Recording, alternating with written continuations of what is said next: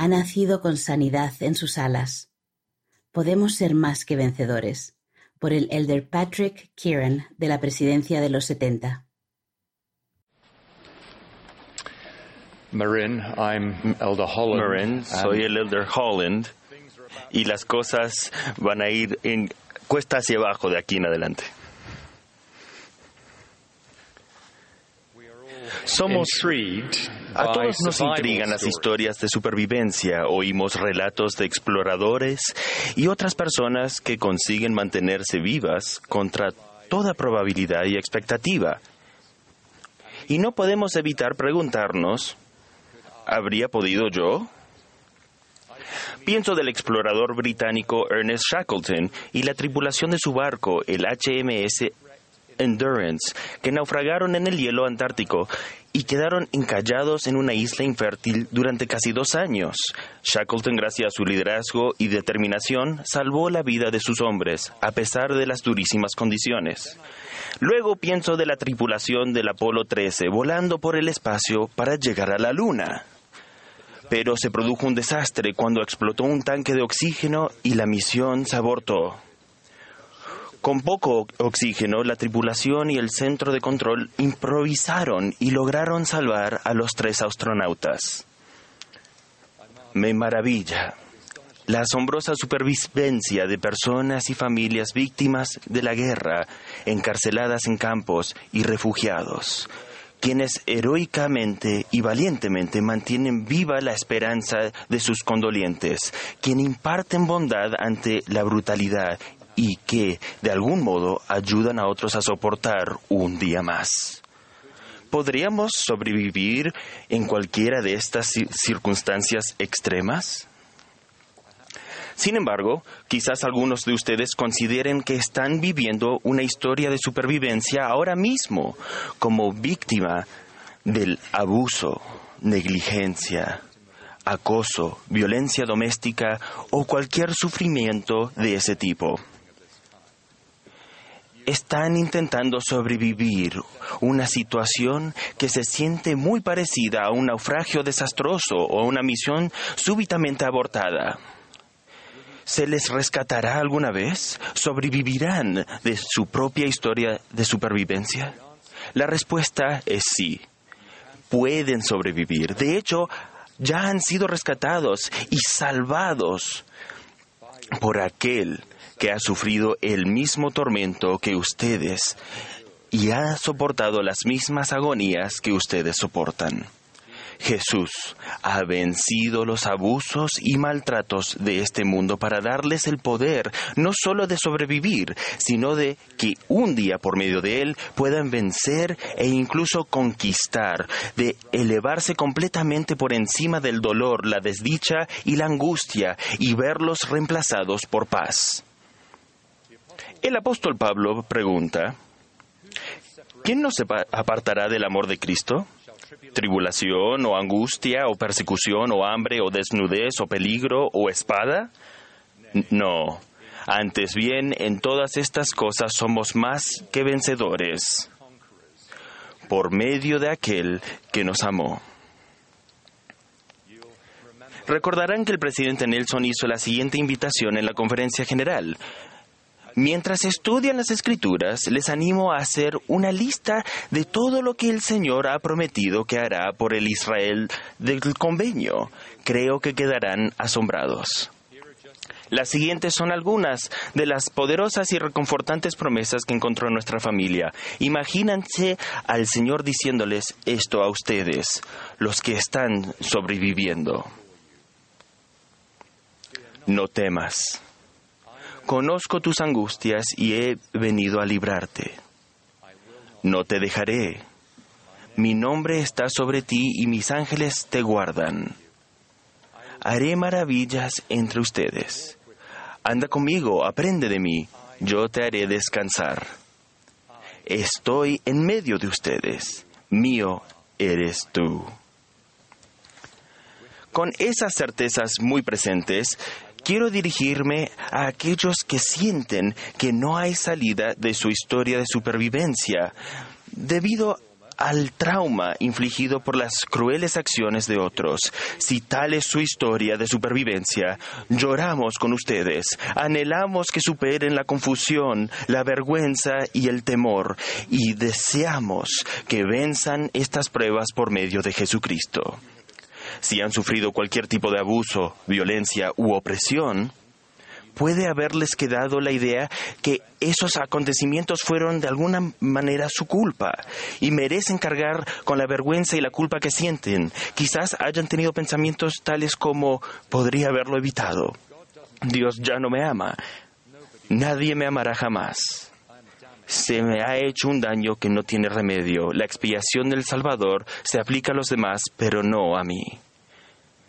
Esos pensamientos y sentimientos equivocados pueden haber evitado que buscaran ayuda de sus familiares, amigos, líderes o profesionales, de modo que han luchado solos. Si han buscado la ayuda de aquellos en quienes confían, tal vez sigan luchando con sensaciones de vergüenza e incluso de autodesprecio.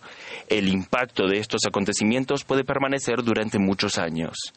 Esperan sentirse mejor algún día, pero ese día no ha llegado. El abuso o maltrato no fue, no es, ni jamás será culpa de ustedes. No importa que el abusador o otra persona haya dicho lo contrario. Si han sido víctimas de crueldad, incesto u otra perversión, no son los que deben arrepentirse. Ustedes no son responsables no son menos dignos, ni menos valiosos, ni menos amados como seres humanos, ni como hijas o hijos de Dios por lo que otra persona les haya hecho. Dios ni ahora ni nunca los ha visto ni los verá como alguien a quien despreciar. Sea lo que sea que les haya sucedido, él no se avergüenza de ustedes ni está decepcionado con ustedes. Los ama de un modo que ustedes aún no han descubierto y lo descubrirán conforme confíen en sus promesas y aprendan a creerle cuando dice que ustedes son de gran estima ante sus ojos. No los define estas cosas terribles que les han pasado. A ustedes los define su identidad eternamente existente como hijo o hija de Dios, el amor perfecto e infinito de su Creador y la invitación de Él a la sanación total y completa. Aunque parezca imposible, la sanación puede llegar mediante el milagro del poder redentor de la expiación de Jesucristo, que ha nacido con sanidad en sus alas. Nuestro misericordioso Salvador, victorioso sobre las tinieblas y la depravación, tiene poder para enmendar todo ultraje, una verdad vivificante para quienes han sido ultrajados por otras personas.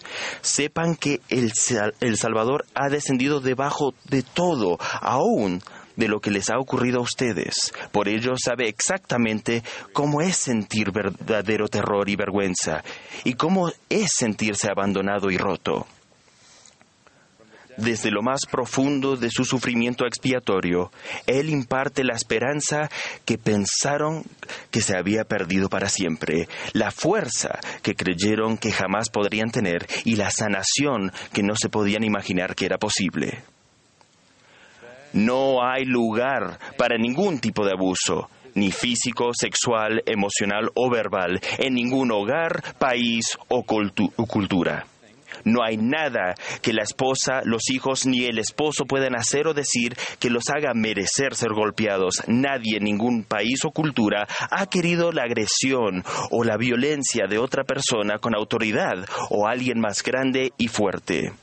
Quienes abusan o maltratan y procuran ocultar sus graves pecados pueden quedar impunes por un tiempo, pero el Señor que todo lo ve conoce las obras, los pensamientos y las intenciones del corazón. Él es un Dios de justicia y su justicia divina se impartirá.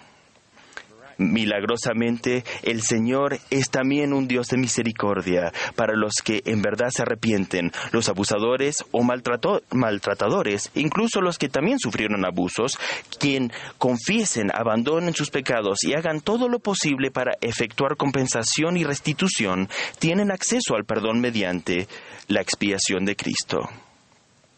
En el caso de los acusados falsamente, la inefable gravedad de estas acusaciones es un purgatorio de por sí, pero también ellos son bendecidos por el sufrimiento vicario del Salvador y por el conocimiento de que, en la última instancia, la verdad prevalecerá. Sin embargo, los abusadores que no se arrepienten comparecerán ante el Señor para rendir cuentas de sus abominables crímenes. El Señor mismo es clarísimo al condenar el abuso o maltrato de cualquier tipo, y cualquiera que haga tropezar a alguno de estos pequeños, mejor le fuere que se le colgase al cuello una piedra de molino de asno y que se le hundiese en lo profundo del mar queridos amigos, que han sido terriblemente heridos, y cualquiera que haya sufrido las injusticias de la vida, pueden tener un nuevo comienzo. En Getsemaní, en el Calvario, Jesús tomó sobre sí toda angustia y sufrimiento que experimentemos, y lo ha vencido todo.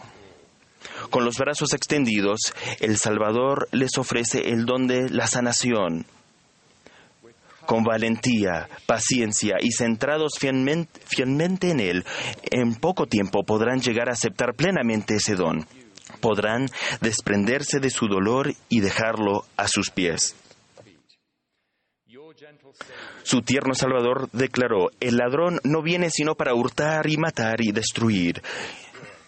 Yo he venido para que tengan vida y para que la tengan en abundancia. Ustedes son sobrevivientes, pueden sanar y pueden confiar que, en, que con el poder y la gracia de Jesucristo lo superarán y vencerán. Jesús es especialista en lo que aparenta ser imposible. Vino a hacer posible lo imposible, lo irredimible redimible, a sanar lo insanable, a prometer lo imprometible. y lo hace muy bien. De hecho, Él es perfecto en ello. En el nombre de Jesucristo, nuestro sanador.